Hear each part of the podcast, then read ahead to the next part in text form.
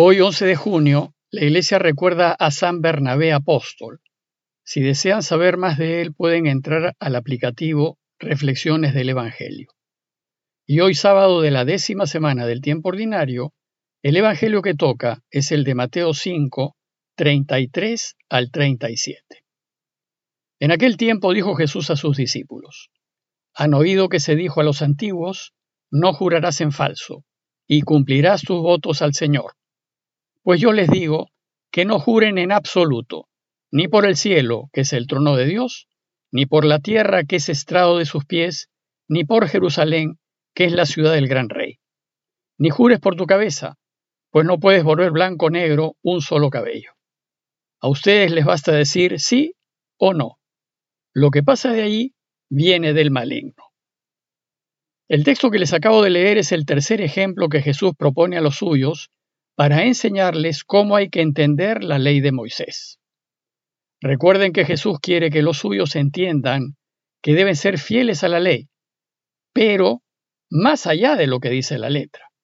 Ellos deben ser fieles a la intención, al espíritu de la ley, a lo que la ley trata de normar.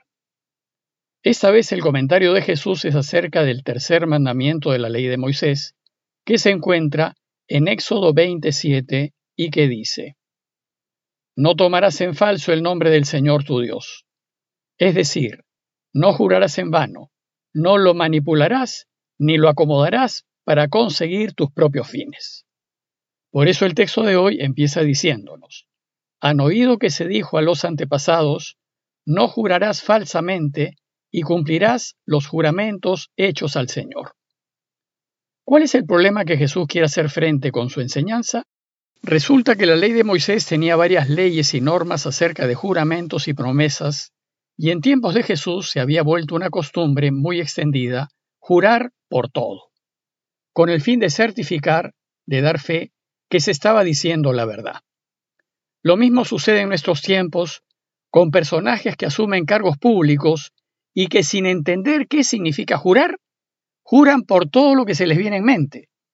Y a veces son personas o cosas que son incapaces de dar fe de la veracidad de su palabra. Y bajo la fachada de jurar, lo único que hacen es afirmar sus posturas políticas. En tiempos de Jesús, el juramento era algo mucho más serio, como debe ser, pues se juraba para establecer la verdad de algo. Por tanto, lo que está en juego era la veracidad de la palabra.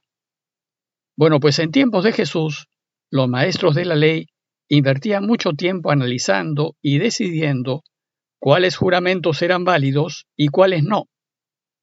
¿Y cómo se procedía en ese tiempo? Cuando la verdad de un asunto no se podía establecer ni con testigos ni con documentos, entonces se iba al altar y se juraba ante la presencia de Dios. Es decir, para que me crean que digo la verdad, pongo de testigo a Dios. Pero Hacer un juramento ante Dios y ponerlo de testigo era un asunto muy, muy serio, pues un judío no podía quedar mal ante Dios, y de hacerlo iba contra el primer y más importante mandamiento, el de amar a Dios sobre todas las cosas. Por tanto, poner a Dios, que es la absoluta verdad, de testigo de algo que no es verdad, es la ofensa más grande que se le puede hacer. Entonces, si un juramento se hacía ante Dios, había que creer, pues quien juraba, en su juramento, se jugaba su destino. Y como era tan serio tomar el nombre de Dios en vano, en el caso de que el juramento fuese falso, el procedimiento de los maestros de la ley incluía una terrible maldición. Y como nadie quería llevar encima una maldición, a fin de no tomar el nombre de Dios en vano, los judíos empezaron a usar una serie de fórmulas de juramentos que tenían que ver con Dios, pero que no lo nombraban directamente a fin de no sufrir la maldición. Y así, por ejemplo, se juraba por el cielo, se juraba por el altar o se juraba por Jerusalén.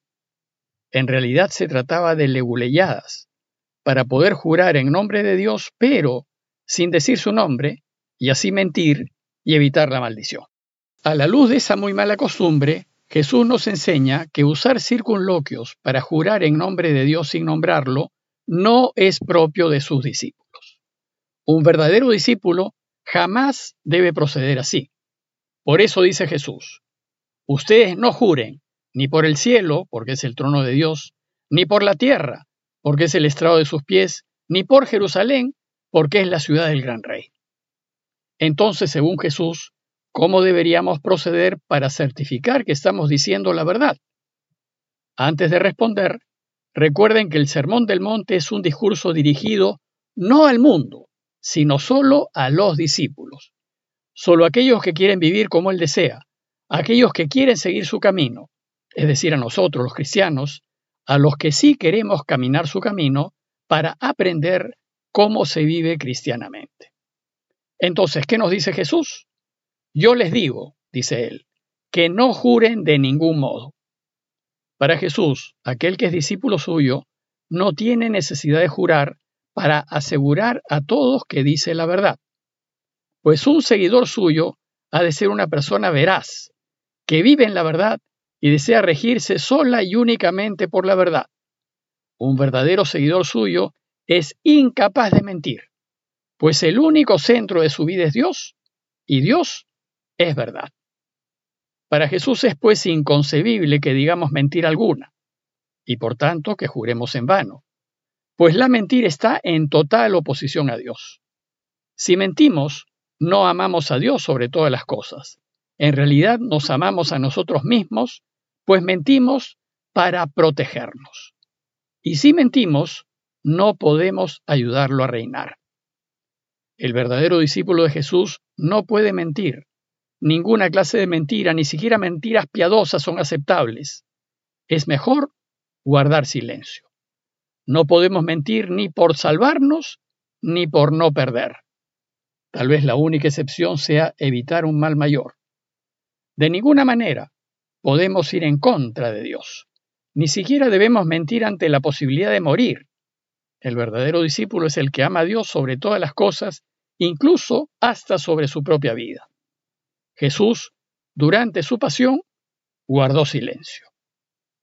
Además, a fin de preservar el orden social, la humanidad rechaza la mentira. Como ejemplo de ello, es de mencionar que la cultura inca solo tenía tres mandamientos para mantener el orden social, y uno de ellos era Amayuya, que significa no mentir. Después de enseñarnos que al vivir en la verdad no necesitamos jurar, Jesús pasa a enseñarnos que no interesa cómo se formule un juramento para establecer la verdad. En la práctica popular se solía jurar por cualquier cosa de valor que uno tenía, familia, hijos, bienes, sueños, a fin de evitar poner a Dios de testigo. Finalmente, era tarea de los escribas decidir cuáles votos eran válidos y cuáles no. Pero para Jesús, cualquier forma de juramento sigue siendo un juramento ante Dios, porque Dios es verdad, y no podemos poner a Dios de testigo de ninguna clase de mentira. Por eso dice Jesús, no jures tampoco por tu cabeza, porque no puedes convertir en blanco o negro uno solo de tus cabellos. Pues lo tuyo y lo que tienes y valoras no es ninguna garantía de verdad. Finalmente, todo lo que es de valor para nosotros es de Dios y Él lo es todo. ¿Y cómo concluye Jesús esta enseñanza? Dice Jesús, cuando ustedes digan sí, que sea sí y cuando digan no, que sea no. Así nos está enseñando que debemos ser de tal manera veraces y creíbles que nuestra sola palabra debe bastar, y que si decimos algo es porque es verdad, y que si algo ofrecemos es porque lo cumpliremos. Porque los que queremos caminar con Él, queremos ser hijos de la luz, hijos del día, queremos ser hijos de Dios. Y para Dios y sus hijos, la palabra es suficiente como garantía de veracidad. Por tanto, el simple sí o el simple no debe bastar para demostrar verdad ante Dios y los hombres. Por eso dice Jesús, todo lo que se dice de más viene del maligno, porque el maligno, para atraparnos, buscará que nos justifiquemos, y nos hace creer que nos conviene jugar con la verdad y usarla para nuestros propios fines.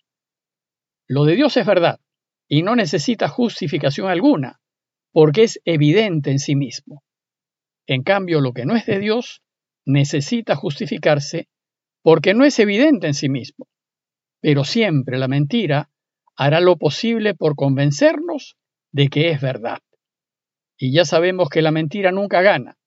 Tarde o temprano la verdad, es decir, Dios, sale a la luz y triunfa. En conclusión, la enseñanza esencial de este pasaje es que los cristianos debemos hablar siempre la verdad con absoluta transparencia y sinceridad. Y debemos aprender a vivir de tal manera que para nosotros la mentira sea imposible. Entonces hay que preguntarnos, ¿vivimos en la verdad? ¿Hacemos lo que decimos? ¿Es nuestra palabra fiable? Y considerar que si bien hoy, en tribunales y en muchas instituciones se nos exige prestar juramento, tal juramento es para nosotros solo un formalismo, pues si somos verdaderos discípulos suyos, siempre diremos la verdad y cumpliremos con lo que nos comprometamos, con o sin juramento. Pidámosle a Dios por todos aquellos que sufren a causa de mentiras, calumnias y falsos testimonios, para que confíen en que tarde o temprano la verdad siempre saldrá a la luz y pidámosle su ayuda para vivir en la verdad y decir siempre la verdad. Parroquia de Fátima, Miraflores, Lima.